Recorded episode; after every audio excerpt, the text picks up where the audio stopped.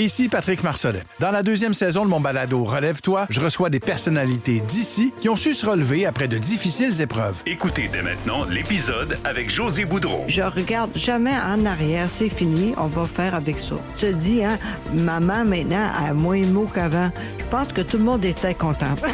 Relève-toi, disponible dans la section balado du site web de votre station Cogeco Média. Présenté par le regroupement des centres de prévention du suicide du Québec. Ensemble, tissons l'espoir. C'est 23. Nouvelle technologie, univers numérique et innovation. Voici une tasse de tech avec Alain McKenna et Pascal Forget. Et bonjour et bienvenue à un nouvel épisode d'une tasse de tech, édition grippée cette semaine, je dirais. Alain McKenna ici avec son virus et Pascal Forget à l'autre bout. Toi aussi, je pense que tu as un petit... Euh, un petit rhume, grippal, euh, je vais dire ça comme ça. euh. Ben c'est ça, j'ai eu un petit rhume et j'ai eu la bonne idée de me faire vacciner contre la grippe et contre la COVID en même temps, sur le même bras. Je me suis réveillé ce matin un petit peu, beaucoup patraque, disons. je- Euh, J'étais un peu douteux et c'est pour ça. Et, euh, écoute, Alain, tu vas encore dire que, ma foi, tu vas directement dans le vif du sujet. Mais regarde ce que j'ai à la main. Une tasse de délicieux café Oh. avec un peu de lait que j'ai fait avec ma machine Jura E8 qui, à la pression d'un seul bouton, m'a procuré la boisson caféinée dans ce cas-ci de mon choix. J'en ai besoin avec du café en grains, avec un peu de lait, juste un petit peu. Euh, j'ai choisi avec l'affichage très simplement la boisson que je désirais. J'ai ajusté de façon précise la quantité de lait, d'eau et de café que je désirais dans ma boisson. Et quand je veux nettoyer ma machine, c'est super facile. On appuie sur un bouton encore une fois. Il y a un nettoyeur avec enzyme qui nettoie entre autres le mécanisme de lait ou de euh, la machine en général avec des petites capsules super le fun. Allez jeter un coup d'œil sur les machines Jura E8. Il y a aussi la E6. Il y a des modèles industriels pour faire plaisir aux gens dans votre bureau. Euh, chez Edica sur Saint-Laurent, vous allez avoir beaucoup de plaisir et du délicieux café. Donc, C'est le... réconforter avec le. J'allais dire, c'est le fun l'automne prendre un café, mais nous sommes dans la première semaine de novembre. Qu'est-ce qui s'est passé il y a trois jours, le lendemain de l'Halloween, dans les grands cafés, les grandes chaînes de café de ce beau pays que nous sommes? Oui, les guirlandes de Noël et la musique de Noël ont commencé à faire leur apparition. Alors, je vous dirais pas, prenez-vous un bon café et allez... euh, non, je vais vous dire, faites-vous un café Jura, premièrement. Prenez un bon livre, par exemple Chip War, le livre de, dont le nom de l'auteur m'échappe, et écoutez une chanson des Beatles. Oui, Chip War, euh, l'auteur, c'est... Oh là là, je l'avais pris en note ici. Ouais, c'est mon erreur, je l'ai effacé. Voilà, tu l'as effacé, coquin. Euh, Euh, oui. Mais Chip War, c'est un livre qui a été recommandé par notre invité à l'émission, qui est Chris fascinant. Miller, voilà, exactement. Chris Miller. Chris Denis Miller. Gaudreau, qui est avec nous autres.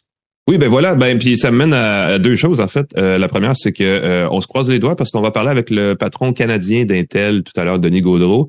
On l'a reçu tout à l'heure, on l'a préenregistré parce que c'était une question de gestion d'horaire. Vous savez, quand on est patron d'Intel Canada, je pense qu'on a d'autres choses à faire que des balados. Mais il s'est prêté à l'exercice avec nous Ah. et on le remercie. Sauf que mon, euh, dans mon enregistrement, j'ai eu un petit problème. La piste audio a pas très bien euh, suivi la piste vidéo. Euh, et là, ils le savent pas encore chez Intel parce que j'aurais dit que c'était juste inutilisable, mais j'ai contourné le mois. En tout cas, on a peut-être trouvé une façon. Fait que si jamais vous vous rendez au segment du milieu et vous écoutez euh, et, et, et on parle avec le patron d'Intel, parce que ça a marché. mais sinon, ça se peut qu'on vous parle d'autre chose. Je mets du un, suspense. j'ai un bon feeling. OK, je te connais depuis un moment. Je sais que tu es assez à l'aise avec la technologie. J'ai un feeling que tu vas Hey, je fais un à podcast sur la technologie en passant. Non, mais c'est ça. Puis t'écris là-dessus aussi depuis un moment. J'ai un bon feeling que tu vas le récupérer. Peut-être juste une question de codec et de démarrage. Euh, parlant d'intelligence artificielle, Ben oui. vraiment du lien coq à mais été assez touché. Je sais pas si t'as écouté Now and Then, la démo. Ah oui, ben c'est pour ça que je disais un bon euh, tasse de café avec un bon livre et une bonne chanson des Beatles. Mhm. Euh, euh, Qu'est-ce que t'en penses de la chanson, toi? Ben, moi, j'ai trouvé ça assez fantastique parce qu'il y avait beaucoup de craintes. Tu sais, l'intelligence artificielle, là, des fois, on s'en sert comme euh, accroche. Là, il faut avoir peur de l'intelligence artificielle. On va tous perdre nos boulots. On n'a pas besoin d'intelligence artificielle pour qu'il y ait des pertes d'emploi. On l'a vu avec TVA cette Ouais, ça c'est vrai, ça c'est Euh, vrai. Donc, dans ce cas-ci, on a pu nettoyer le démo de John, qui avait le piano qui était un petit peu trop fort. On a isolé sa voix. On n'a pas fait quelque chose, euh, on n'a pas robotisé sa voix. On n'a pas inventé la voix de John Lennon. Est-ce que c'est pas du buzz marketing? Parce que c'est pas de l'intelligence artificielle. On a juste dégagé sur une vieille cassette l'enregistrement sonore. On a dégagé le, la, piste de piano de la piste de la voix qui était prise ensemble dans l'enregistrement. Je suis pas ah, sûr que c'est de l'intelligence artificielle, ça. Techniquement, je pense que c'est du machine learning. OK. Ils ont pris la voix de John, puis ils ont pu l'isoler, éliminer le reste. Encore une fois, à quel point c'est, comme tu dis, de l'intelligence artificielle ou du bidouillage d'ingénieurs de son. Mais ce que je comprends, c'est qu'ils ont tenté d'extraire la voix il y a quelques années, puis ça n'a pas fonctionné. Quand ils ont lancé Free as a Bird, Mm-hmm. Ils, ont, ils ont tenté puis ils ont fait, on pourra pas, on pourra pas le faire. Mais avec la technologie qui a été utilisée par Peter Jackson pour nettoyer, ben voilà, dans le Seigneur des Anneaux, ou non pas dans le Seigneur des Anneaux, dans, dans, dans, ouais, c'est ça. Documentaire, documentaire sur, les Beatles. C'est ça. ouais, ça, c'est, c'est ça. Ils ont pu utiliser la même technologie, fait que je soupçonne qu'il y a un petit peu d'apprentissage machine, parce qu'on est, tu peux pas le faire note par note, milliseconde par milliseconde. Ouais. Tu fais un premier nettoyage, tu isoles et puis tu raffines ensuite. Fait que, encore une fois, ça a fait un beau buzz. Euh, j'ai écouté ça avec beaucoup de plaisir. Puis dans le vidéo, dans la vidéo qui, ont, qui a été lancée aujourd'hui, euh, on peut voir les Beatles euh, mélangés, vieux, jeunes et vieux, euh, John Paul et euh, euh, Ringo. John Paul et Ringo, voilà, et l'autre et le quatrième. T'es grave euh, sont côte à côte. C'est même les deux qui sont décédés. Mm George qui sont là, George et Paul qui sont avec les Beatles vivants, jouant côte à côte. Alors très très drôle de pouvoir ressortir les Beatles comme ça. Les Beatles Mm-hmm. Euh, ça parle de techno, d'intelligence artificielle, qu'est-ce qu'on peut faire maintenant? On va peut-être faire. Moi, je rêve d'entendre Edith Piaf. OK. Nettoyer. Parce que les premiers enregistrements, entre autres, Frank Sinatra, il y avait des voix aiguës, un peu nasillardes, ça sonne un peu, ça enregistrait en mono. C'était, je suis curieux de voir si on avait la technologie d'enregistrement d'aujourd'hui de Céline Dion pour la voix d'Edith Piaf, la bonifier, la faire sortir dans toute sa splendeur. Passer Edith Piaf autotune, c'est ça? Do you believe in love? Euh, c'est quoi? C'est la vie. La oh, oh, oh, oh, Non, non, mais juste la, la ressortir comme nette, euh, bien précise, riche, et la mettre avec un arrangement peut-être plus moderne, des instruments qui euh, ont plus de, de basses et tout. À l'époque, je pense qu'on limitait les basses, on, réduisait beaucoup pour éviter que les aiguilles des micro-sillons sautent. Ça griche, carrément. Fait que ça donnait une technologie d'enregistrement qui était fantastique pour l'époque, mais qui était pas. Je vais aller dans une complètement autre direction, un peu comme cette phrase-là. Je pense que ce que ça euh, augure, cette chanson des Beatles, c'est effectivement des services, et je pense qu'il y a des gens qui en ont déjà parlé publiquement, des, des experts, euh, des services musicaux où tu vas dire, je veux de la musique, là, je veux 8 heures de musique style les Beatles, et automatiquement, le système va produire, générer, auto-générer à partir juste des, des échantillons de voix de vieilles tunes, des nouvelles tunes unique, sur demande, sur mesure, personnalisé pour la personne en question qui l'écoute à ce moment-là et qu'on s'en va un peu vers ça. J'ai goût de huit euh, heures là, de, de, de, bureau, d'heures de bureau, de gros travail là, de genre comme l'album noir de Metallica et là qui avoir que du gros métal. Style cet album-là pendant huit heures c'est ça que l'intelligence artificielle puis le machine learning et compagnie. Là, certains experts pourraient nous débattre là-dessus, c'est quoi qui est quoi, mais le fait de prendre, plus on a de d'œuvres de, Metallica par exemple ou des Beatles, on prend mhm. tous les albums, on les numérise. Ou de Joe Dassin, on va prendre. Ou de Joe Dassin. on s'est aimé comme on se quitte. Euh. mais euh, de, de, de, tout à fait. Je pense que c'est déjà possible. C'est mhm. déjà ce que les les, j'ai déjà entendu Stairway to Heaven, Stairway to Heaven mm-hmm. euh, chanter à la façon des Beatles par un gros hommage des Beatles. Oui, on avait passé un truc, on avait parlé, je pense même, ou quelque chose comme ça. Il y avait, j'avais pas et, et donc c'est c'est très très drôle. Puis encore une fois, Stairway to Heaven chantait à la façon des B-52s parce qu'un gros hommage des b Oh non, c'était fantastique. Stairway to Heaven. C'était vraiment très très drôle. Euh, et, et c'est ça, c'est des gros hommages qui, qui connaissent le répertoire par cœur de leur groupe, qui disent ah, ben écoute, on va le jouer à la façon de mm-hmm. l'intelligence artificielle, c'est ce que ça fait, c'est ce que ça mange, et puis c'est c'est bon pour ça. Fait que bientôt, on va peut-être avoir. Euh, on parle de la dernière vraie chanson des Beatles, mais on va peut-être en ressortir ah, c'est peut-être pas fini effectivement, parce qu'ils ont ils veulent faire de l'argent ces gens-là. Les Beatles chantent Joe Dassin. Ah, voilà. Alors c'est la fin du segment Alain et Pascal parlent musique. On va passer au segment suivant, qui sont Alain et Pascal parlent d'actualité, avec euh, notre euh, commanditaire de segment Info Bref, que j'espère depuis le temps que vous nous écoutez, vous les connaissez.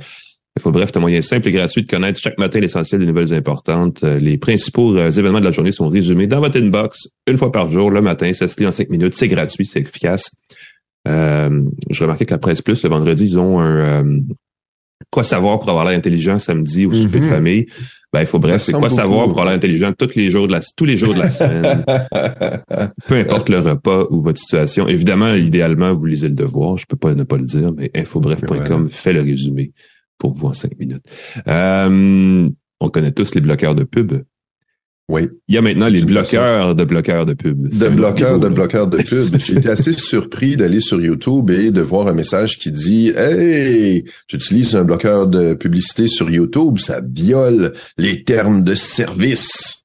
On ne peut pas, selon les termes de service de YouTube, modifier l'offre de YouTube. Ok. caractère comme ça, tu peux pas la, en théorie, mais en tout cas, il laisse passer beaucoup de choses. Moi, j'utilise entre autres euh, D-Arrow qui permet de remplacer les miniatures. Je vous le dis là, D-Arrow, D-E, Arrow, ça enlève les petites flèches, les faces bizarres, les, les, les, les petites miniatures des vidéos sont de plus en plus euh, Ouais, agressantes. euh, ouais. Mhm. c'est gênant, je trouve, ça enlève ça. En théorie, je suis pas supposé d'utiliser ça.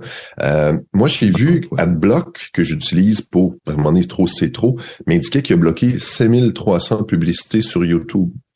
Wow. Donc, pourtant, j'utilise pas YouTube tant que ça. Je passe pas des heures par jour à regarder des vidéos de la musique sur YouTube. Des fois, je regarde mes, mes, mes YouTubeurs préférés là, qui montrent entre autres du café, euh, euh, Ah. des trucs comme ça. Et donc, j'ai vu que c'était ça comme ça. Mais là, c'est fou parce que dans les VPN, il y a maintenant l'intégration. J'ai désactivé AdBlock. Ça Mhm. continuait de me mettre le message. J'ai réalisé que dans mon VPN, j'avais aussi un bloqueur de pub. Et dans mon routeur, j'ai aussi un bloqueur de Ah oui. pub. J'avais testé ça. Alors, je me dis, il va falloir que je désactive beaucoup de niveaux. Évidemment, je peux juste le faire sur YouTube. Euh, je me permets de faire un petit bémol. Les, les, euh, bloqueurs de pub, quand trop, c'est trop. Euh, mais si votre site a trop de pubs, il y a peut-être un problème avec les sites que vous consultez. Parce que les sites plus légitimes, il va y avoir deux, trois pubs, ce ne sont pas trop agressants. Euh, entre autres, mon site, euh, je fais un petit revenu publicitaire à chaque mois minuscule. Si jamais vous avez la gentillesse de désactiver vos bloqueurs de pub, de devoir font des revenus publicitaires, entre autres, désactiver vos bloqueurs de pub là-dessus, ça peut être une belle C'est façon. pas irritant autant que oui. Les sites, euh, les, les sites à clic euh, qui euh, ne, ne mettent que, que six couches publicitaires par-dessus votre petit morceau de texte ou de vidéo. Évidemment, les sites de contenu piraté euh, ne se gênent pas pour mettre plus de pubs que pas assez. Donc, c'est Oui, peut-être que vous êtes pas sur les bons sites si vous avez un euh, problème de publicité. Ouais. C'est ça, peut-être, c'est ça. Fait que regardez les sites légitimes que vous consultez, désactivez. Mais dans ce cas-ci, euh, YouTube vous dit euh, que euh, vous ne pourrez plus utiliser de bloqueur de pub dessus. Et euh, ça nous incite à utiliser le service YouTube Premium. Ah ben, Des fois, je le considère. surprise. Des fois, je le considère, mais c'est 12,99 par mois.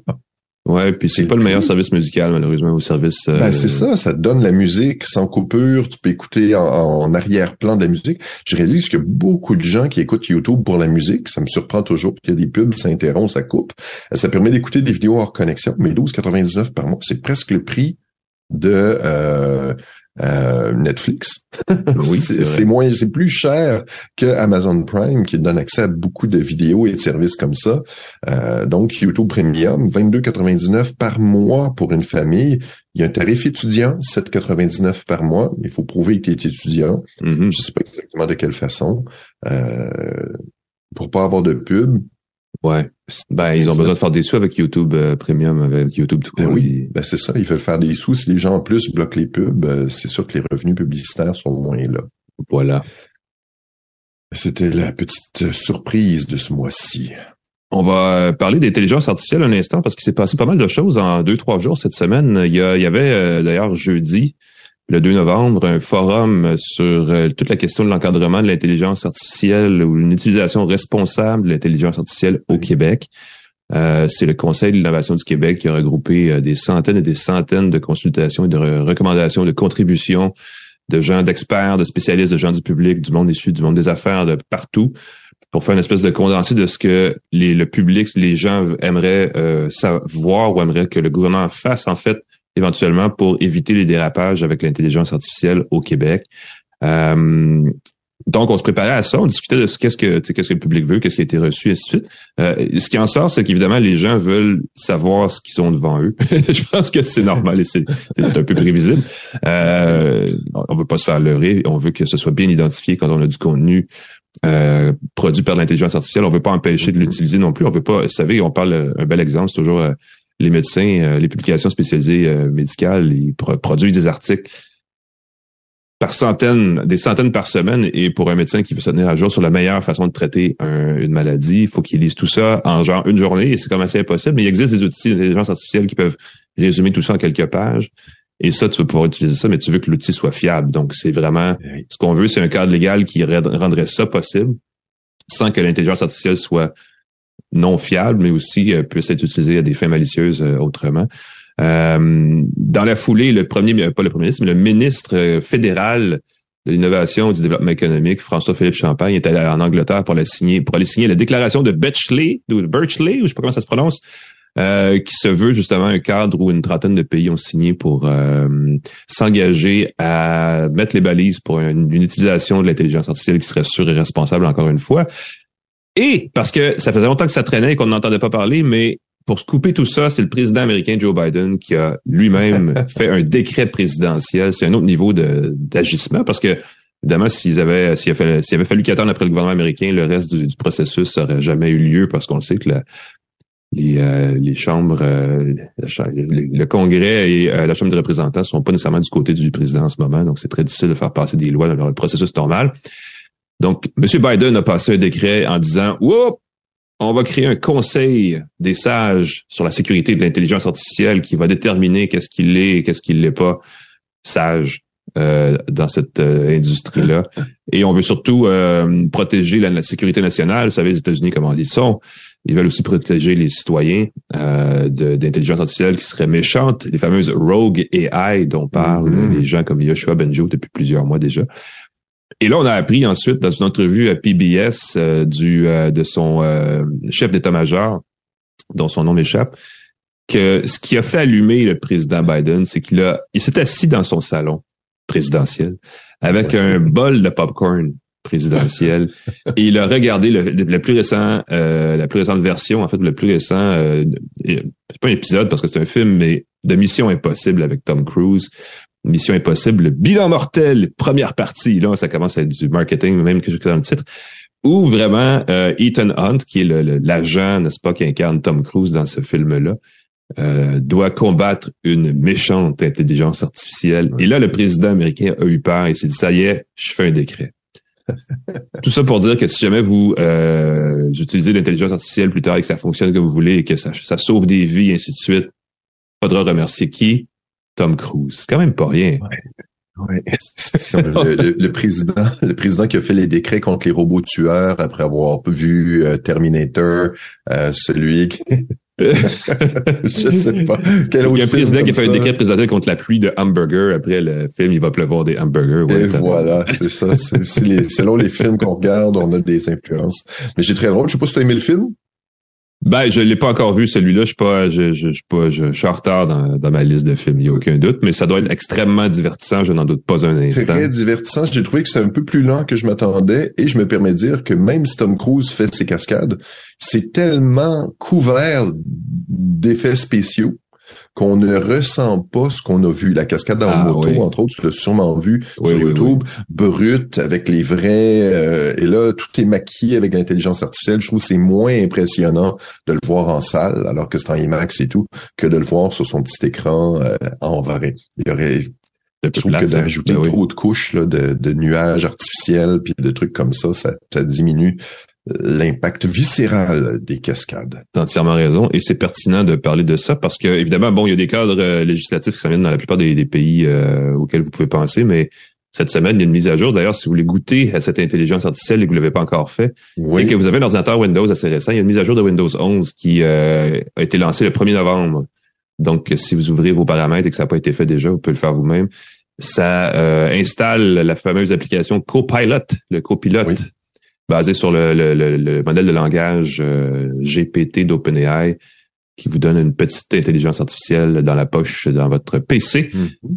D'ailleurs, ça vaut la peine de l'essayer et ça s'intègre aussi aux outils de la suite Office, entre autres, qui maintenant s'appelle Microsoft 365, mais qui vous permettrait de demander de la génération de texte ou de classeur Excel oh ou des choses comme ça, c'est le fun. Ben, t'en sais plus que moi là-dessus, là, mais je, je Ben, écoute, c'est très drôle parce que je me retiens, là, je, je suis, je, je, donne la formation pour ceux qui ne savent pas, toi, t'es tour devoir et tout, mais moi, je donne la formation sur Microsoft 365 euh, dans mes temps perdus.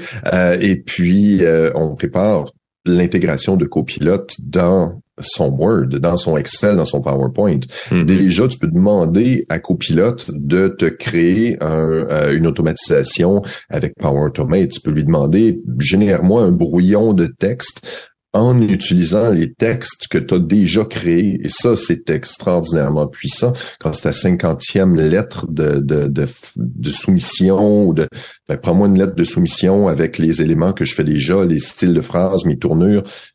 Euh, tu as 80% de ton travail qui est fait en deux clics. Et voilà, ça, tu raffines, tu envoies. Et ça peut même te proposer, écoute, les incohérences et les erreurs dans ton texte. Ce que Antidote pouvait faire, entre autres. Il y Mhm. avait un détecteur anti-oups qui disait, si tu dis le lundi 12 décembre, euh, 12 décembre, c'est pas un lundi.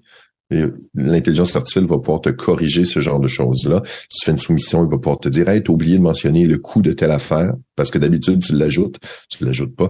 Donc, l'intégration de l'intelligence artificielle dans son... euh, et je pense que ça vaut la peine pour les petites les organisations là, de travailler là-dessus pour préparer euh, le cadre, encore une fois, légal, la loi 25, ainsi de suite, qu'est-ce qu'on utilise, qu'est-ce qu'on n'utilise pas. Mhm. Mais je vous donne le conseil, là, puis je dis pas ça parce que je donne la formation là-dessus, mais si vous utilisez Microsoft 365, considérez nommer quelques personnes dans votre organisation pour tester les possibilités de l'intelligence artificielle. Ça pourrait complètement changer la productivité euh, dans vos organisations. Voilà. Passer de Windows à iOS, on va parler d'iPhone. Il y a, euh, je sais pas à quel point c'est, on n'en voit pas beaucoup. On en parle tout le temps. Il y a tout le temps des attaques et des risques et des failles et tout Ben oui. ça, mais euh, là, il y a une nouvelle qui fait planter les iPhones à distance. Est-ce que c'est, est-ce qu'il faut avoir peur? Parce que est-ce qu'on va courir à nos téléphones? Qu'est-ce qu'il faut faire? Ben, moi, je trouve ça assez surprenant parce que, encore une fois, les gens surestiment. euh, c'est sûr que les euh, failles de sécurité du côté iOS sont habituellement rapidement euh, corrigées et tout. Euh, et là, c'est pas une faille qui implique l'intelligence artificielle, c'est pas une méchante intelligence artificielle qui s'introduit de son téléphone. Euh, euh, Il y a un monsieur qui est un spécialiste en sécurité qui utilisait son téléphone dans un train. Le téléphone se met à avoir des pop-up comme quoi il y a un appareil Bluetooth qui cherchait à se connecter, au point de rendre l'appareil inutilisable. Puis moment donné, poup, le téléphone a planté, puis il n'a pas pu se reconnecter. C'était un quelqu'un, un utilisateur qui utilisait le Flipper Zero. Le Flipper Zero, c'est un petit appareil qui est un couteau de poche, un couteau suisse pour les testeurs de sécurité et les bidouilleurs. Un petit appareil open source qui diffuse sur plusieurs fréquences radio. Il peut entre autres émuler des cartes RFID, des cartes NFC, des ouvre-portes de garage. Il y a même un émetteur infrarouge, toutes sortes de capteurs pour tester des circuits. Vraiment un beau petit appareil.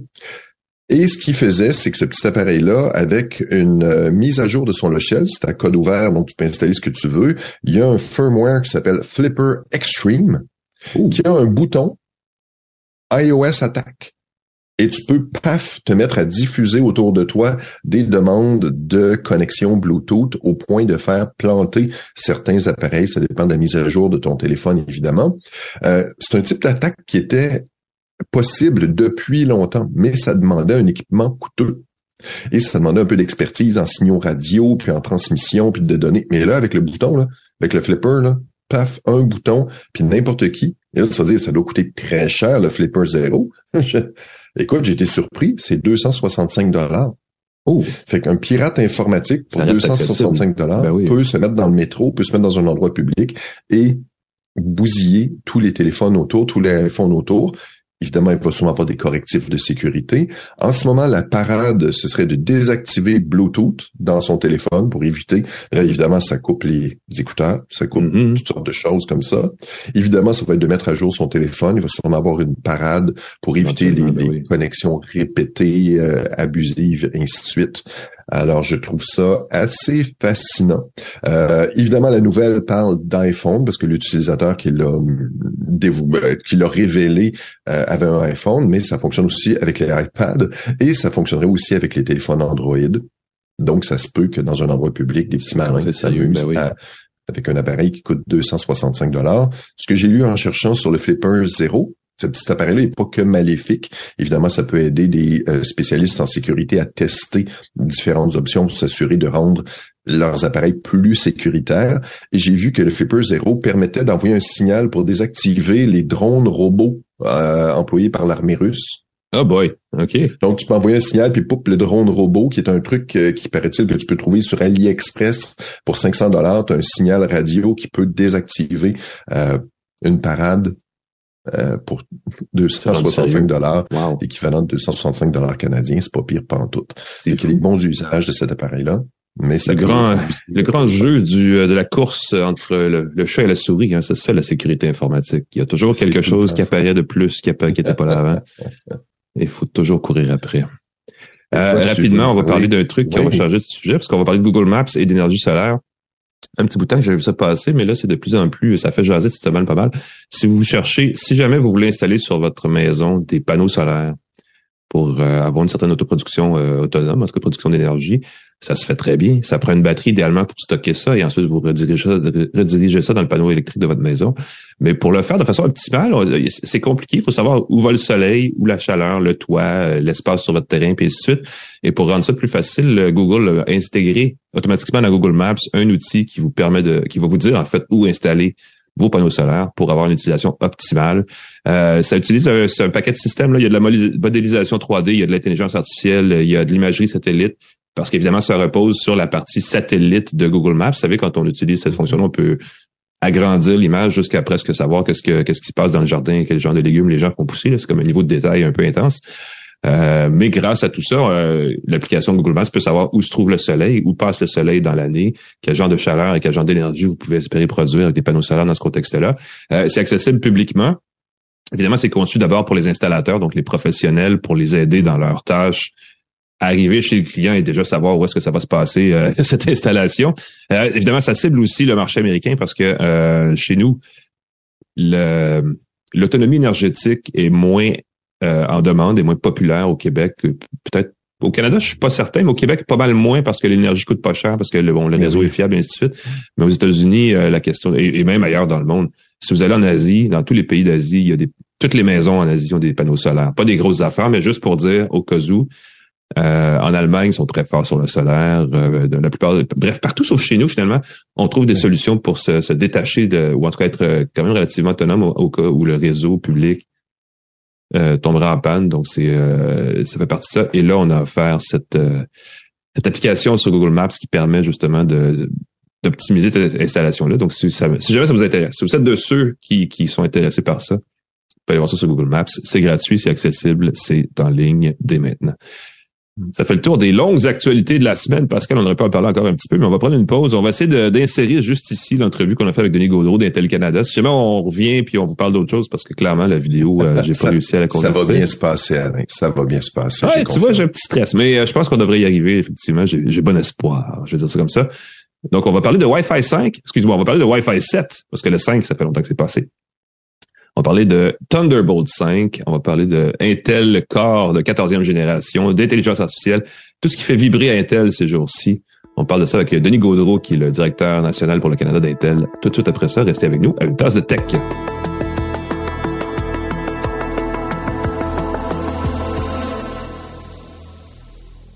Ici Patrick Marcelet. Dans la deuxième saison de mon balado Relève-toi, je reçois des personnalités d'ici qui ont su se relever après de difficiles épreuves. Écoutez dès maintenant l'épisode avec Dominique Arpin. Fait que je me suis dit, cette journée-là, je pourrais jamais avoir plus peur que ce que j'ai vécu dans le bureau du médecin lorsqu'elle m'a dit que j'avais un cancer puis que la masse était grosse comme un pamplemousse sur mon rein. Relève-toi, disponible dans la section balado du site web de votre station Cogeco Média. Présenté par le regroupement des centres de prévention du suicide du Québec. Ensemble, tissons l'espoir.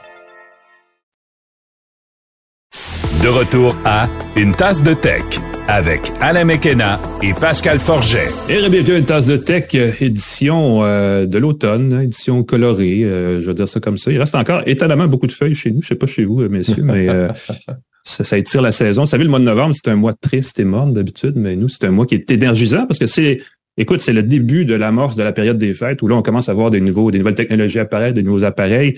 Et cet automne, on est Mhm. particulièrement gâtés parce qu'il y a du stock et du costaud qui s'en vient.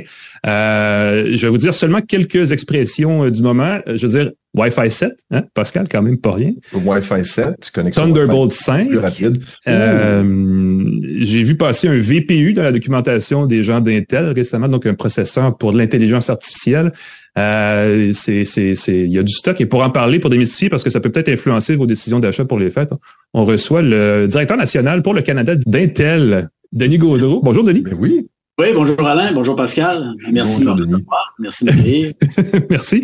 Je, je suis heureux de te remettre le chapeau officiel qui, qui te revient et non pas de dire des, des bêtises. Euh, mais oui, parce que ça, mais en fait, le lapsus, c'est pas, euh, c'est pas banal parce que Intel fait un une grosse poussée dans l'intelligence artificielle ces jours-ci. Je regardais la documentation sur les processeurs qui s'en viennent, la prochaine génération. La plateforme Intel Ivo, entre autres, qui, vient avec une liste de prérequis pour bâtir des ordinateurs que les gens vont pouvoir utiliser plus facilement, plus rapidement, puis de suite. Et on insiste beaucoup sur l'introduction d'outils qui permettent de mieux utiliser l'intelligence artificielle euh, à travers tout ce que ce dont on peut parler dans les prochaines minutes. Je ne sais pas si on peut commencer avec ça. Qu'est-ce que ça représente pour vous chez Intel, cette, cette poussée-là vers l'intelligence artificielle? Ouais, euh, c'est vraiment un changement paradigme, là, ce qu'on voit avec l'intelligence artificielle.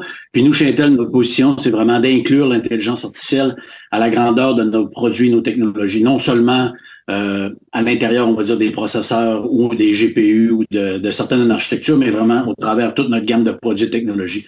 Donc, d'inclure autant des, euh, on va dire, des, euh, des fonctions qui vont permettre de faire du AI ou encore d'inclure, comme tu mentionnais, là, le VPU ou des NPU, là, certains accélérateurs à l'intérieur de, notre architecture qui vont permettre de faire du AI, autant sur un client, on, Mhm. on l'a vu, le Meteor Lake là, qui va être introduit à la mi-décembre, ou encore autant tout ce qui est dans le data center avec notre plateforme Gaudi ou des GPU, là, le Xeon Max, ces choses-là, mais également une suite de logiciels qui va permettre d'utiliser le AI. Là. Un exemple, c'est avec le, le- la, 14e génération de, euh, de Core euh, I, euh, excusez, i9, i7 qu'on a introduit. Là, on a introduit des logiciels de AI qui permet de faire du, euh, euh, si on veut, d'overclocker notre Oui. plateforme avec, avec le AI. Donc, de faire des recommandations, parce qu'on sait que c'est quand même assez complexe faire de l'overclocking.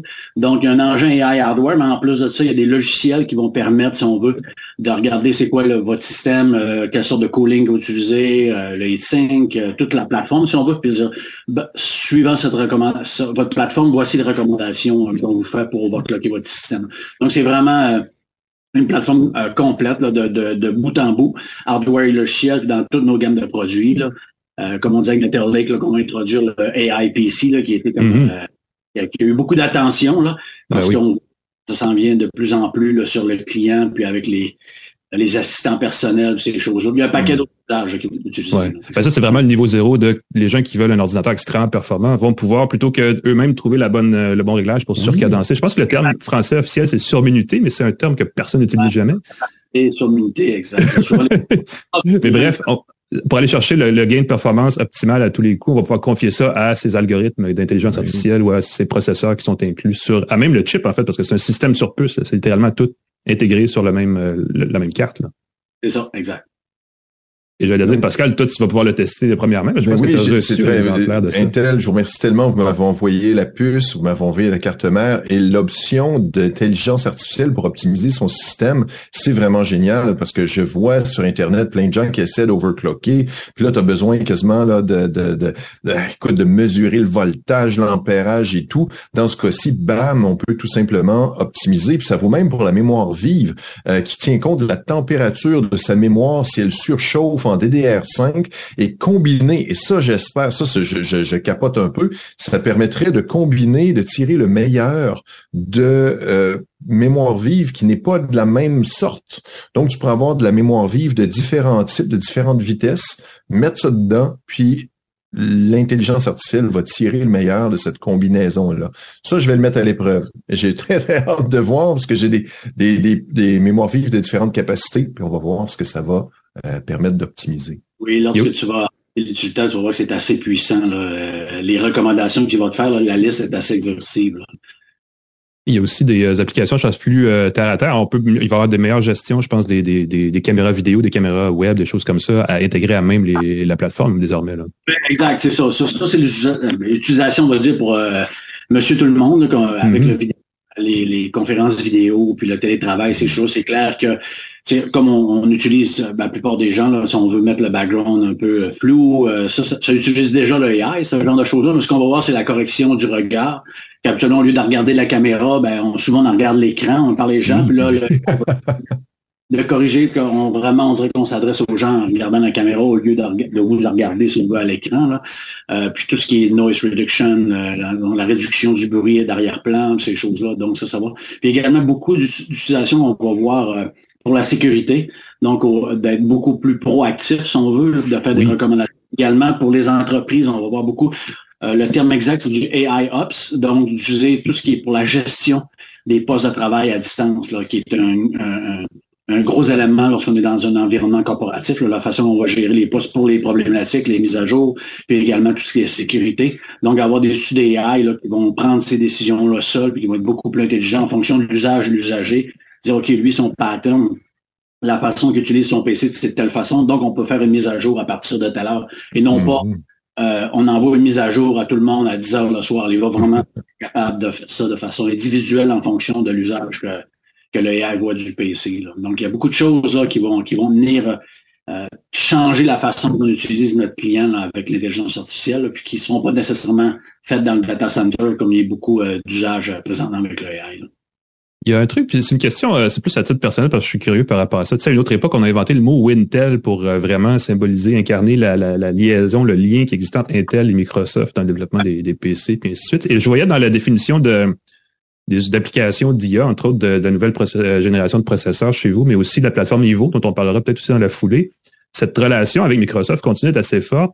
Euh, et vous bénéficiez, j'imagine, de ce que vous faites conjointement avec eux pour intégrer dans Windows, entre autres, les applications que vous faites. Est-ce que c'est toujours une cette, cette, même relation est toujours aussi bonne entre les deux les deux entreprises? c'est clair que la relation est toujours aussi bonne, on va dire, là, parce que mm-hmm.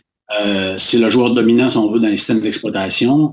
Euh, c'est clair qu'il y a d'autres joueurs sur le marché qu'on va travailler avec Linux, euh, différents joueurs, mais la relation Microsoft est très importante. Puis d'autant plus que si on regarde le rôle du système d'exploitation, soit de, quelle façon on utiliser une architecture multicore, le NPU, tout ce qui est AI, ben, le système d'exploitation a un grand rôle. Mais nous, l'hardware, beaucoup de choses vont être faites au niveau du hardware, donc qu'il y ait une bonne synergie entre les deux organisations, que eux, leur caractéristiques pour leur euh, amélioration logicielle permet d'utiliser le maximum du hardware avec ce que nous, mm-hmm. on fait du hardware, que ce soit mm-hmm. pour la sécurité ou le sans fil, toutes ces choses-là. C'est un truc que je pensais parce que Intel Evo, c'est ça. C'est Intel Evo, c'est, euh, je pense que vous le présentez comme une plateforme. C'est euh, moi ce que je vois, c'est une série de prérequis pour qu'un ordinateur soit certifié Evo. C'est-à-dire qu'il faut qu'il se réveille, il sorte de veille très rapidement. Je pense qu'on dit en moins d'une seconde. il faut qu'il y ait une certaine durée d'autonomie de, je veux dire, environ 10 heures minimum. Il y a, des, il y a, des, il y a une liste de prérequis comme ça qui sont extrêmement intéressants. C'est aussi une plateforme évolutive. Je pense qu'il y a des cibles justement par rapport à la performance, à l'autonomie, ces choses-là qui évoluent dans le temps. Euh, et pour que ce soit effectif, il faut que vous parliez avec non seulement dans ce cas-ci Microsoft pour Windows, mais aussi les fabricants de PC. Euh, comment va, comment, comment se déploie cette plateforme-là? Est-ce que, est-ce que en ce moment, les appareils Evo en marché se conforment à ce genre de prérequis-là? Est-ce qu'il y en a beaucoup? absolument. Euh, on a lancé la plateforme Evo là, en 2019. Mm-hmm. L'idée, c'est un peu d'aider les gens justement euh, à, faire une meilleure sélection euh, lorsqu'ils regardaient puis ils magasinaient pour un nouveau portable, autant consommateur que dans, des organisations d'entreprise. Parce que c'était difficile avec toutes les caractéristiques, ces choses-là. Fait que nous, ce qu'on a fait, on a interviewé un paquet de gens, on a regardé euh, une multitude de façons que les usagers vont utiliser leur PC, puis on a extrait les caractéristiques, on va dire, les plus importantes. Là.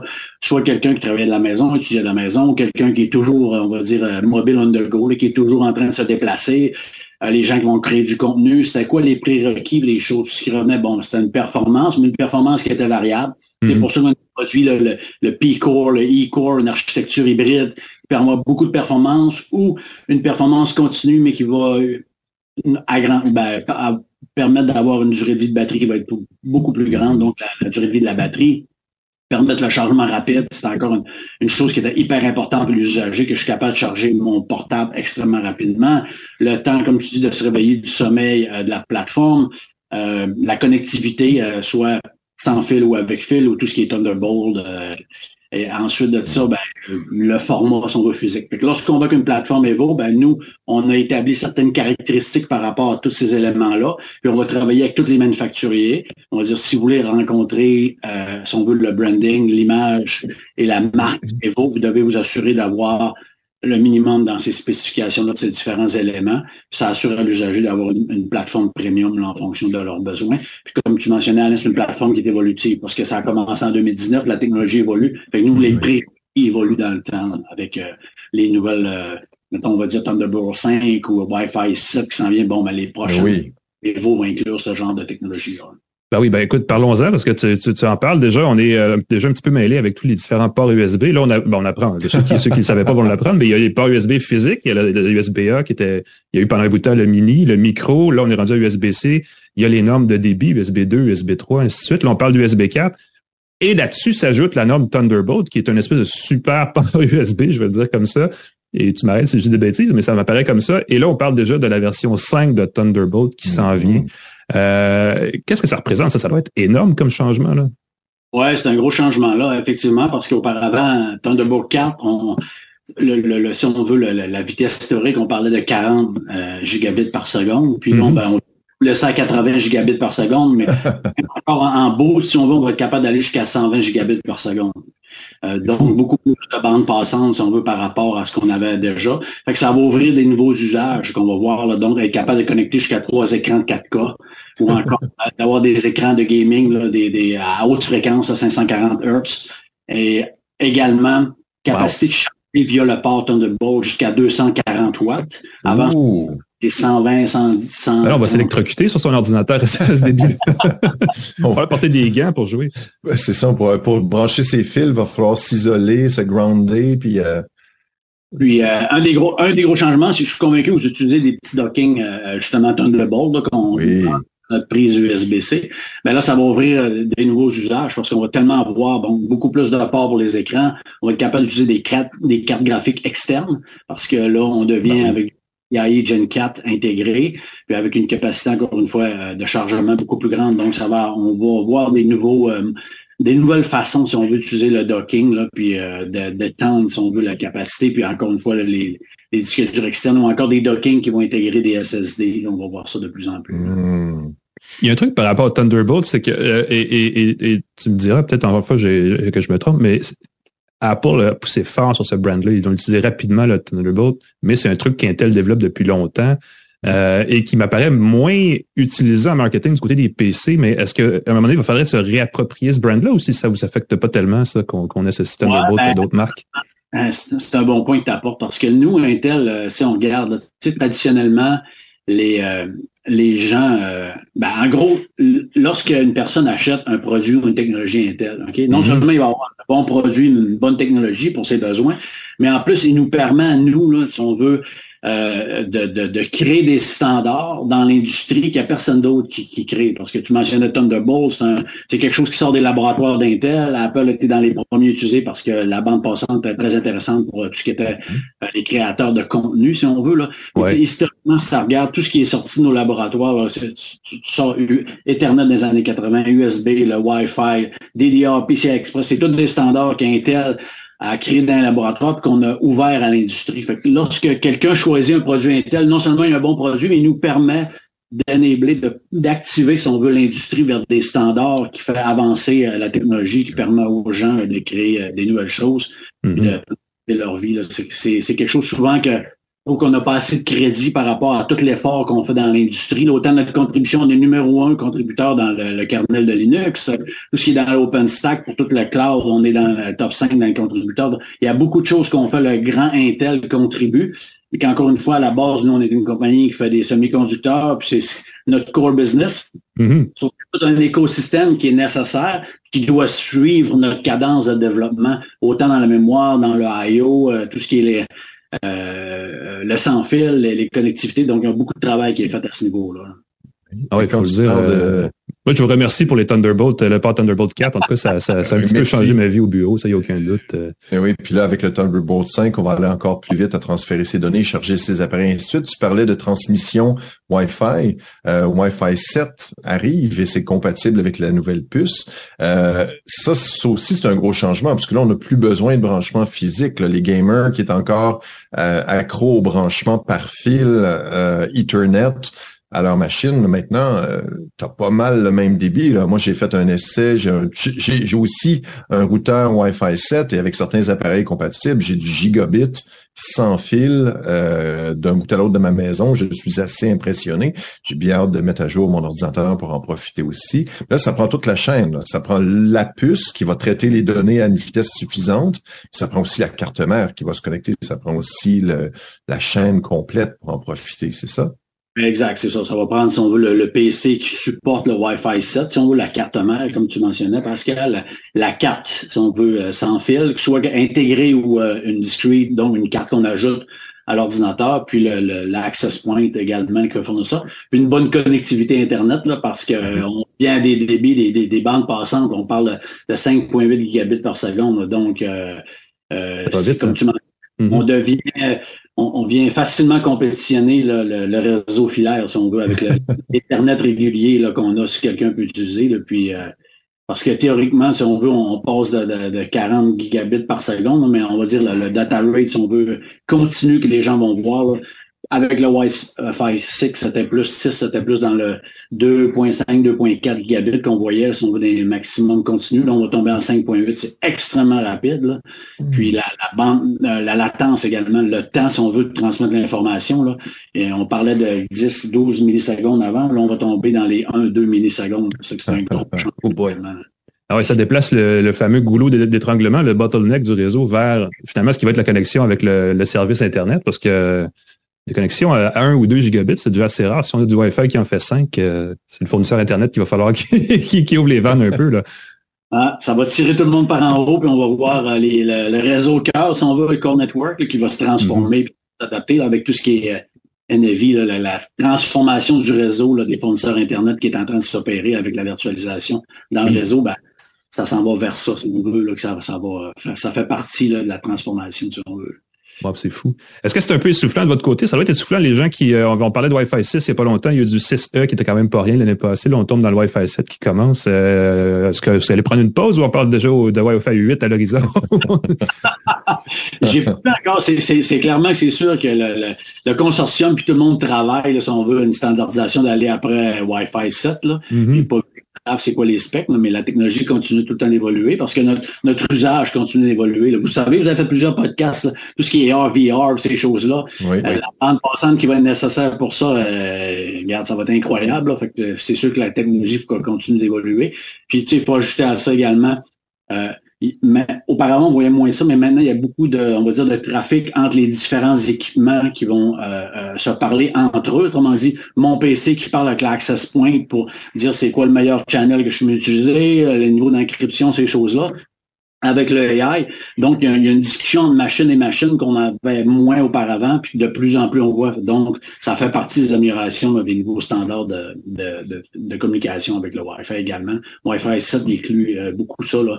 une meilleure façon de gérer euh, non seulement le spectrum et l'interférence, mais aussi la connexion de machine à machine, si on veut. Ah oui, bah oui, c'est vrai, c'est un gros truc ça maintenant avec les appareils intelligents et tout. Et d'ailleurs, ça commence maintenant. Je pense que les gens qui sont dus pour charger leur routeur, le Wi-Fi 7 arrive à marcher dans les prochains prochaines semaines. Je pense qu'il y a déjà d'ailleurs des, routeurs qui ont vu le jour. Même Pascal, je pense qu'on en a un à l'essai. Oui, déjà des routeurs. Je, vous en parle dès que j'ai la puce et tout. Là, je suis très très très, j'ai très très hâte euh, d'en faire l'essai. Je peux vous dire que déjà la connexion est beaucoup plus rapide avec les appareils compatibles.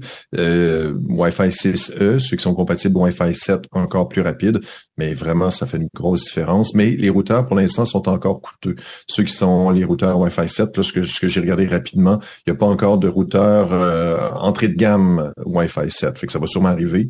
Mais mm-hmm. les premiers sont assez coûteux, merci. Oui, ça va vraiment, je pense que c'est en 2024 que ça va vraiment décoller, là, que ça va devenir de plus en plus intégré à l'intérieur des, des, des, puces directement, puis qu'il va y avoir un plus grand choix, si on veut, d'équipement en Wi-Fi 7. Là. Mais c'est un, ça va être un, gros changement en termes de, de, de ce qu'on utilise là, pour notre réseau sans fil. Je pense que les gens se rendent pas compte du nombre d'appareils qu'ils ont chez eux. Ils disent, ah non, j'ai pas beaucoup d'Internet, mais là, tu as ta télé connectée qui va diffuser du 4K, tu as ton laptop, ta tablette, ton téléphone, le téléphone des enfants, de la blonde, du chum, la, laveuse connectée, les routeurs, les haut-parleurs connectés, euh, tout ça se connecte au Wi-Fi. Bientôt, les écouteurs vont être connectés en Wi-Fi. On a vu ça euh, euh, du côté de Snapdragon qui ont des puces pour les écouteurs. Fait que ça fait beaucoup de choses connectées. Puis, ben, il faut que le routeur puisse offrir répartir intelligemment la bande passante dans tous ces appareils-là. Puis évidemment, on veut se débarrasser des fils dans sa maison. Fait qu'on on va tous y gagner, je pense. Exact. C'est bon, ça. Ben, ça va être à suivre. En tout cas, c'est intéressant. C'est certainement des choses à savoir euh, pour les gens qui magasinent. J'ai hâte de voir euh, une. C'est sûr que du Thunderbolt 5 chez nous, ça va rentrer dès que dès que je peux avoir euh, les, les périphériques parce que ça va ça va Évidemment, ma caméra pointe dans ce sens-là, mais si vous voyez le bordel sur mon bureau à cause des câbles et tous les, les concentrateurs, les ponts, les je vous dis pas quoi, c'est, c'est fou, ça va être... Euh, un jour, on fera un podcast l'envers du décor, Alain. non, je veux pas. Moi non plus. Ah, il y a Denis, ah, ben, écoute, il va falloir, euh, ouais, va falloir me payer cher. Je vais dire ça comme ça. Denis Gaudreau, directeur national du Canada pour Intel. Intel. Merci d'avoir été avec nous, c'est super intéressant. Puis, euh, écoute, on, te réinvite euh, pas parce que ça fait beaucoup. Là, on n'a pas encore déballé la moitié de ce que j'avais comme note. Euh, ça va être super le fun de suivre ça. Bon automne, bon temps des fêtes et au plaisir de se reparler bientôt. Idéalement avant le Wi-Fi 8. Ouais, c'est bon. Merci Alain. Merci Pascal. Merci. On prend une courte pause et on revient avec nos gadgets à une tasse de tech. Restez avec nous.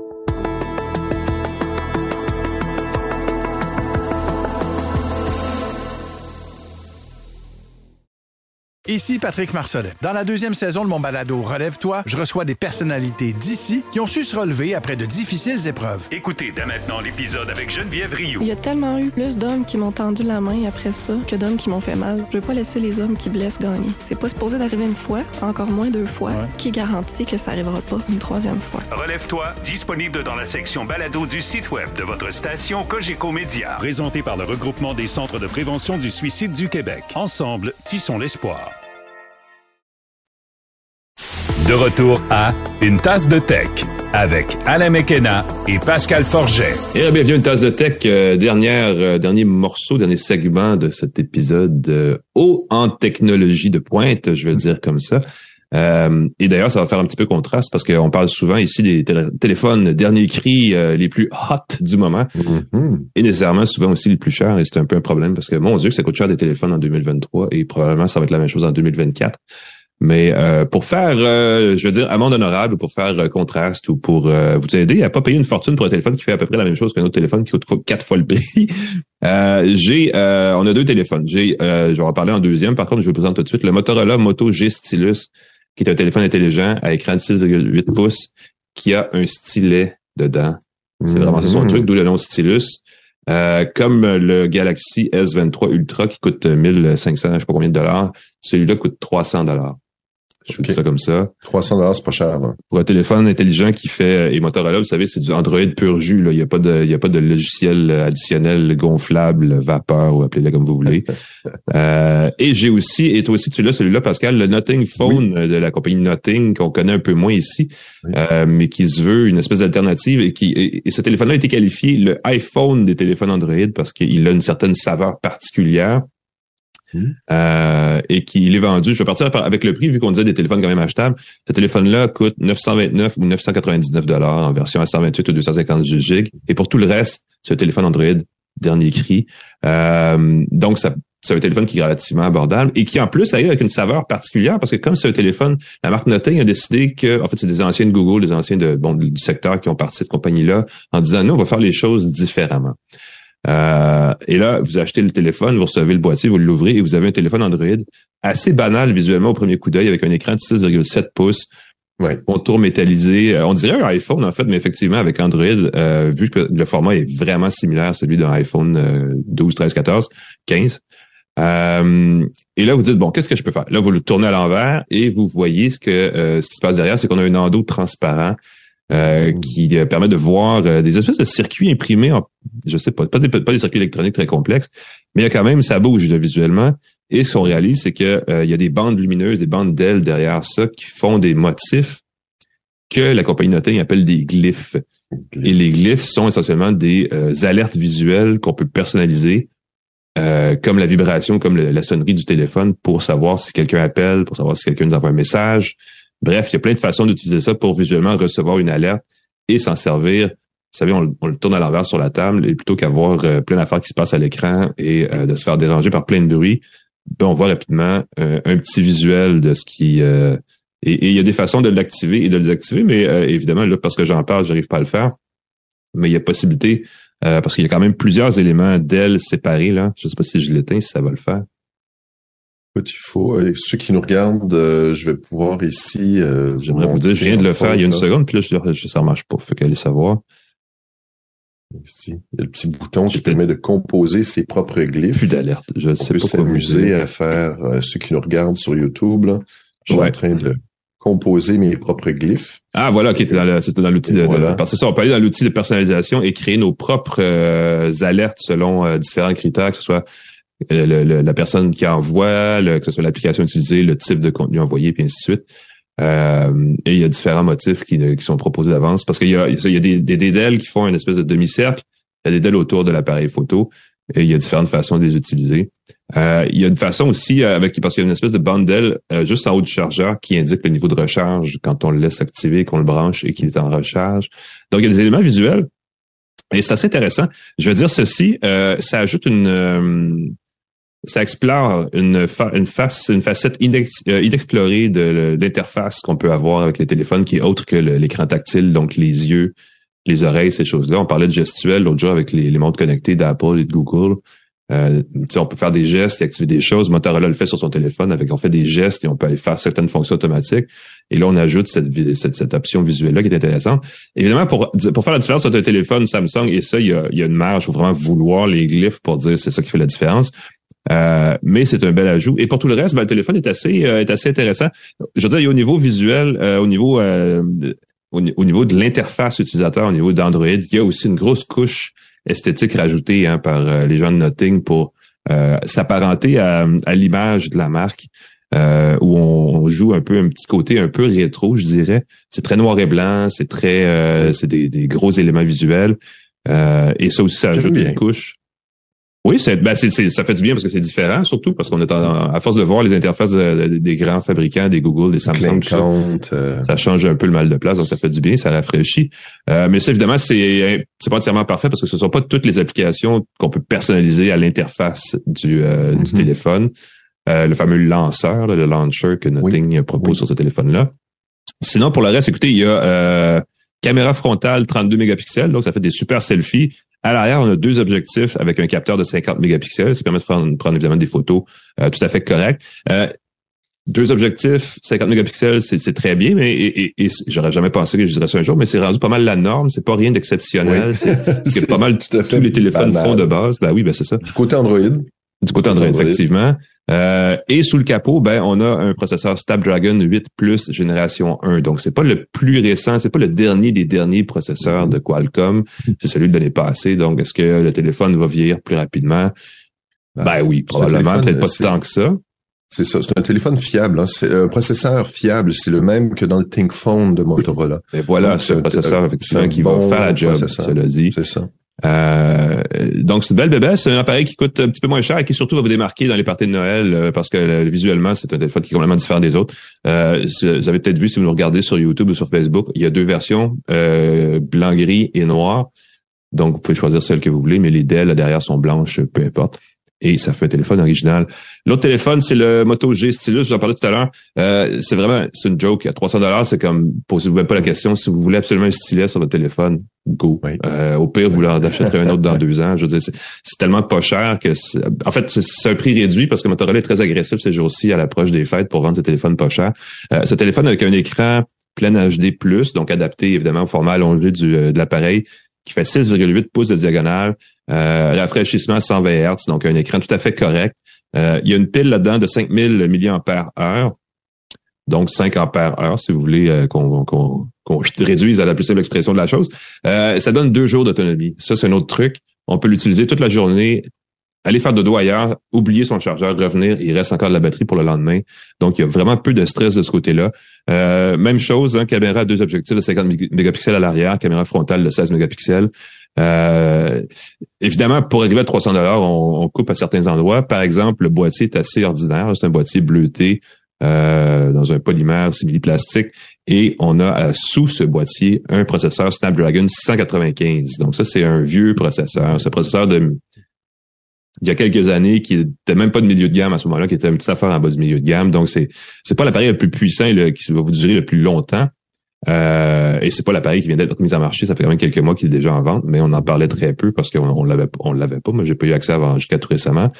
Euh, donc c'est vraiment intéressant. Il n'y a pas de recharge sans fil chi, là, savez la recharge ben, sans fil exactement qu'on met juste sur un petit socle. Euh, et il y a seulement 128 gigaoctets de euh, stockage interne. Il y a aussi de base Android 12. Il faut attendre que la mise à jour s'en vienne pour d'autres versions d'Android. Donc, c'est un peu limité, mais euh, la particularité, évidemment, vous le savez, comme son nom le dit, comme je l'ai dit tantôt, c'est qu'il vient avec un stylet. Donc, il y a vraiment cette fonction-là où vous pouvez, même à même l'écran verrouillé ou partout dans le, dans le, téléphone, commencer à gribouiller, prendre des notes. c'est vraiment pour les gens qui font ça spécifiquement avec leur téléphone. Euh, ça fait la job pour ça parce qu'on peut écrire et, rapidement ça devient euh, une façon d'utiliser le téléphone qu'on adopte facilement. Et il existe plein de façons ensuite de traduire ça en image ou en texte, euh, en texte informatique, je dire en texte numérique. Et donc ça fait une façon d'utiliser le téléphone qui est différente qu'on trouve sur à peu près pas de téléphone. Et à ce prix-là, ben si c'est genre de format, c'est quelque chose qui, tu sais, si vous ennuyez, je, c'est un, téléphone fait un petit peu sérieux là. Si vous ennuyez d'un vieux BlackBerry, d'un vieux téléphone dans ce genre-là, d'un vieux Palm même, ben, il y a cette option-là qui existe. Et à 300 dollars, c'est vraiment une bonne offre. Un bon prix. Le stylus, là, c'est un bon téléphone si vous cherchez un téléphone pour une personne plus âgée. Euh. Le stylet, c'est très apprécié pour prendre des notes rapidement sur son téléphone, pour faciliter le, simplement taper sur les icônes avec un stylet. Les personnes âgées apprécient beaucoup. Puis le fait d'avoir une bonne autonomie, encore une fois, une personne âgée moins à l'aise avec la technologie va pouvoir en tirer euh, beaucoup plus de, de, de, de, plaisir. Elle va pouvoir oublier le charger une journée, puis avoir un téléphone à portée de main. Puis voilà. C'est pas trop gênant de l'offrir. Puis Motorola, comme tu l'as dit, l'interface est assez épurée d'habitude. Euh, c'est pas un mauvais achat pour euh, ce type de clientèle. Bon point, merci d'ajouter ça, c'est vraiment intéressant. Donc les Nothing Phone et Motorola Moto G Stylus, des euh, options pas chères parce que les fêtes approchent et ça peut être une bonne idée de regarder de ce côté-là. Toi, de ton côté, tu as une clé USB euh, Kingston qui me semble tout à fait intéressante. là. Ah, écoute, j'ai trouvé ça très, très, très drôle parce que on stocke de plus en plus ces données dans les nuages. Mm-hmm. euh, moi, je, écoute, j'ai plus confiance dans les serveurs de, de Microsoft, puis de Google, puis d'Apple de mon ordinateur personnel. On dit que dur peut briser, peut passer au feu, panne d'électricité, surcharge. Mais c'est le fun d'avoir une copie de ces données dans sa poche, qui n'a pas besoin de transfert, surtout pour des gros fichiers, quand on n'a pas une connexion Internet très rapide, un fichier de plusieurs gigs, euh, des vidéos, des collections de photos, on veut en garder euh, dans son à portée de main. Je suis tombé sur le Iron Key de euh, Kingston, une compagnie qui fait du stockage, qui a, il y en a deux modèles. J'ai le modèle Keypad 200 et j'ai le modèle C qui a un port USB-C. Il y a le Iron Key Keypad tout court, 200 euh, tout court qui a un port USB-A euh, standard. Ce qu'il y a comme caractéristique, c'est que sur la clé, il y a un petit pavé numérique, euh, un peu comme les téléphones à touche, les téléphones touch-tone, c'est tout ça, oh, avec chaque chiffre 1 sur le 2, il y a ABC. Sur le 3, il y a le DEF. Sur le 4, il y a GHI. Et ça permet pour ouvrir la clé, pour y accéder, il faut composer la combinaison sur le petit clavier sur la clé. Wow. Très, très drôle. La clé se glisse dans un étui en aluminium si on veut protéger sa clé. Ça donne une bonne résistance à l'eau et à l'immersion. Et là, c'est assez fantastique parce que Kingston euh, indique qu'ils ont des standards militaires de codage des données dessus. Si on ne, on ne déverrouille pas la clé, elle est pas reconnue, elle apparaît tout simplement pas comme on tape le code sur la clé, on peut l'utiliser sur n'importe quel appareil, USB, Linux, Mac, euh, Mac PC, sans installer de logiciel. Très, très chouette. Euh, j'ai beaucoup aimé cette option-là. Ça fait très James Bond de sortir sa clé USB, de taper la combinaison. Il y a une petite lumière d'aile qui s'allume, verte, ça clignote. Ça fait très, très, très mission impossible. Là. tu tapes le code, tout, tout, tout, tu pèses sur le déverrouiller, la petite clé, ça déverrouille en euh, vert si évidemment on tape le code. Si on utilise plus de dix fois la combinaison, la mauvaise, Mm-hmm. Euh, la clé va s'effacer pour être de façon euh, ah, irrécupérable. On va embrouiller les données pour que ne pas que ce soit récupéré. On peut évidemment créer un mot de passe administrateur. Donc, on a un deuxième niveau de euh, possibilité de déverrouiller si jamais on peut activer un mode ou si on tape dix fois, la clé va se désactiver, mais on va pouvoir la réutiliser ou l'administrateur va pouvoir redonner le code c'est assez flayé côté sécurité. Il y a une deuxième clé qui est le Iron Key tout court, euh, qui, elle, n'a pas de pavé numérique, quand on insère la clé dans son appareil, il y a un petit, euh, c'est le lecteur de CD, euh, l'ouverture automatique d'application qui va démarrer, qui va démarrer un petit logiciel qui va permettre de taper un mot de passe. Donc on le tape avec son clavier, ça peut être jusqu'à 60 caractères, ça peut être une phrase de passe. Euh, si on veut pas que quelqu'un fasse du keylogging, quelqu'un mette un petit logiciel dans son ordinateur qui enregistre tout ce qu'on tape au clavier, il y a un clavier virtuel qui peut apparaître à l'écran. Donc, on peut taper avec sa souris ou mm-hmm. avec son doigt si c'est un écran tactile le code. L'inconvénient que je vois de cette solution-là, c'est que dans mon cas, mon ordinateur, le démarrage automatique des applications par une clé USB était désactivé. J'ai donc dû bidouiller pour l'activer. Si vous travaillez dans certaines, certaines entreprises, par défaut, pour des raisons de sécurité, tout à fait légitime que si on met une clé dans son ordinateur, ça démarre pas. Donc, j'ai eu à bidouiller pour activer ça. Donc, vous avez les deux versions. La version avec le code dessus, qui est très, très chouette. Euh, la version qui fonctionne avec un petit logiciel qu'il faut déverrouiller. Le truc qui est très drôle, c'est qu'au moment où j'ai reçu ça, essayé ça, il y a un article de Wired qui apprend que euh, quelqu'un avait stocké des clés de crypto-monnaie dans une Iron Key. Ben oui. Et, les, les le mot de passe. Et une entreprise de sécurité a mis beaucoup de ressources là-dessus et ont trouvé une façon de récupérer, les aurait trouvé une façon de récupérer de façon sécuritaire ce que Wired confirme en leur envoyant des clés. Euh, ils ont réussi à décoller. Fait que c'est pas parfaitement inviolable, même si c'est de l'encryption de haut niveau. Je pense que pour un commun des mortels, ça peut être amplement suffisant. Entre autres, on essaie de briser la clé, euh, ça se désactive aussi à plein de belles mesures. C'est pas parfaitement inviolable. Il y a aussi euh, le fait que euh, ces clés-là sont pas données. La clé 200C, elle est autour de 188 dollars pour le modèle 64 GB. OK, quand même. Pas donné. L'Iron. Key, qui fonctionne sans petit pavé tactile qu'il va falloir entrer le logiciel, coûte 200 dollars pour 128 GB. Donc, il y a des versions de capacité moins élevées qui sont moins chères à partir de 50 dollars. Mm-hmm. Si vous avez des données, peut-être, je sais pas, des choses comme un testament, des clés de crypto-monnaie, euh, des photos coquines, disons-le, on est entre adultes, euh, peut-être qu'une clé comme ça pourrait vous donner un, un bon niveau de sécurité. Un petit répit, euh, même si vous, protéger. Même si vous échappez la clé, euh, ainsi de suite. Je trouve ça très drôle parce que quand tu configures ta clé, tu peux mettre un message quand tu branches ta clé qui dit Hey, cette clé a été perdue, contactez telle personne. Mais tu le sais, j'espère que si tu trouves une clé USB, c'est pas une bonne idée de, se brancher ton ordinateur. je vais essayer une clé USB prise au hasard par terre. Ouais. Ben c'est ça, c'est un truc que les pirates utilisent. Tu laisses une coupe de clés USB euh, traîner près d'une entreprise où tu veux euh, t'infiltrer et la clé à ce moment-là va activer justement un petit logiciel automatique qui va faire des automatique, ben oui. Et c'est pour ça qu'on désactive dans beaucoup d'entreprises la lecture automatique des logiciels à partir d'une clé. Alors, soyez prudents, mesdames et messieurs, avec la sécurité. Les clés Iron Key de Kingston, j'ai fait un billet là-dessus sur mon site. Je vais vouloir avoir plus de détails sur les petits pépins techniques que j'ai trouvés, euh, que j'ai eu pour euh, euh, démarrer le logiciel pour que ça ah. fonctionne bien. Bon, voilà, vous irez lire ça, les amis.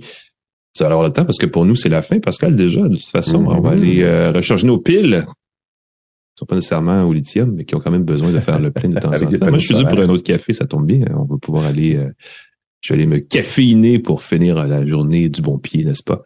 Avec la euh, machine Jura E8. Ben voilà, puisque c'est un commanditaire, on remercie Jura, TELUS et Plan Hub. Je laisse faire le générique, Pascal, c'est ton truc, tu le fais bien. Ah ben non, mais tu le fais bien aussi. C23, le groupe Cogeco qui diffuse et distribue notre podcast. Alain, j'ai confiance, va avoir réussi à intégrer la partie de... merci les gens d'Intel, parce que si, oui, effectivement, leur patience a été mise à prix là-dessus, effectivement. Claude Hébert, la mise en onde. Alain Mécanon, on peut te lire un peu partout dans le devoir, entre autres, euh, pascalforgette.com pour me lire. Euh, je donne aussi de la formation sur Microsoft 365 si jamais ça vous intéresse. Euh, on se revoit la semaine prochaine, Alain, avec d'autres oui, nouveautés. J'ai bien hâte. Effectivement, moi aussi. Clairement, je t'ai pas rendu dans ma tête. Euh, mais oui, effectivement, on se revoit la semaine prochaine. Pourquoi? Pour une autre tasse de tech. Salut tout le monde.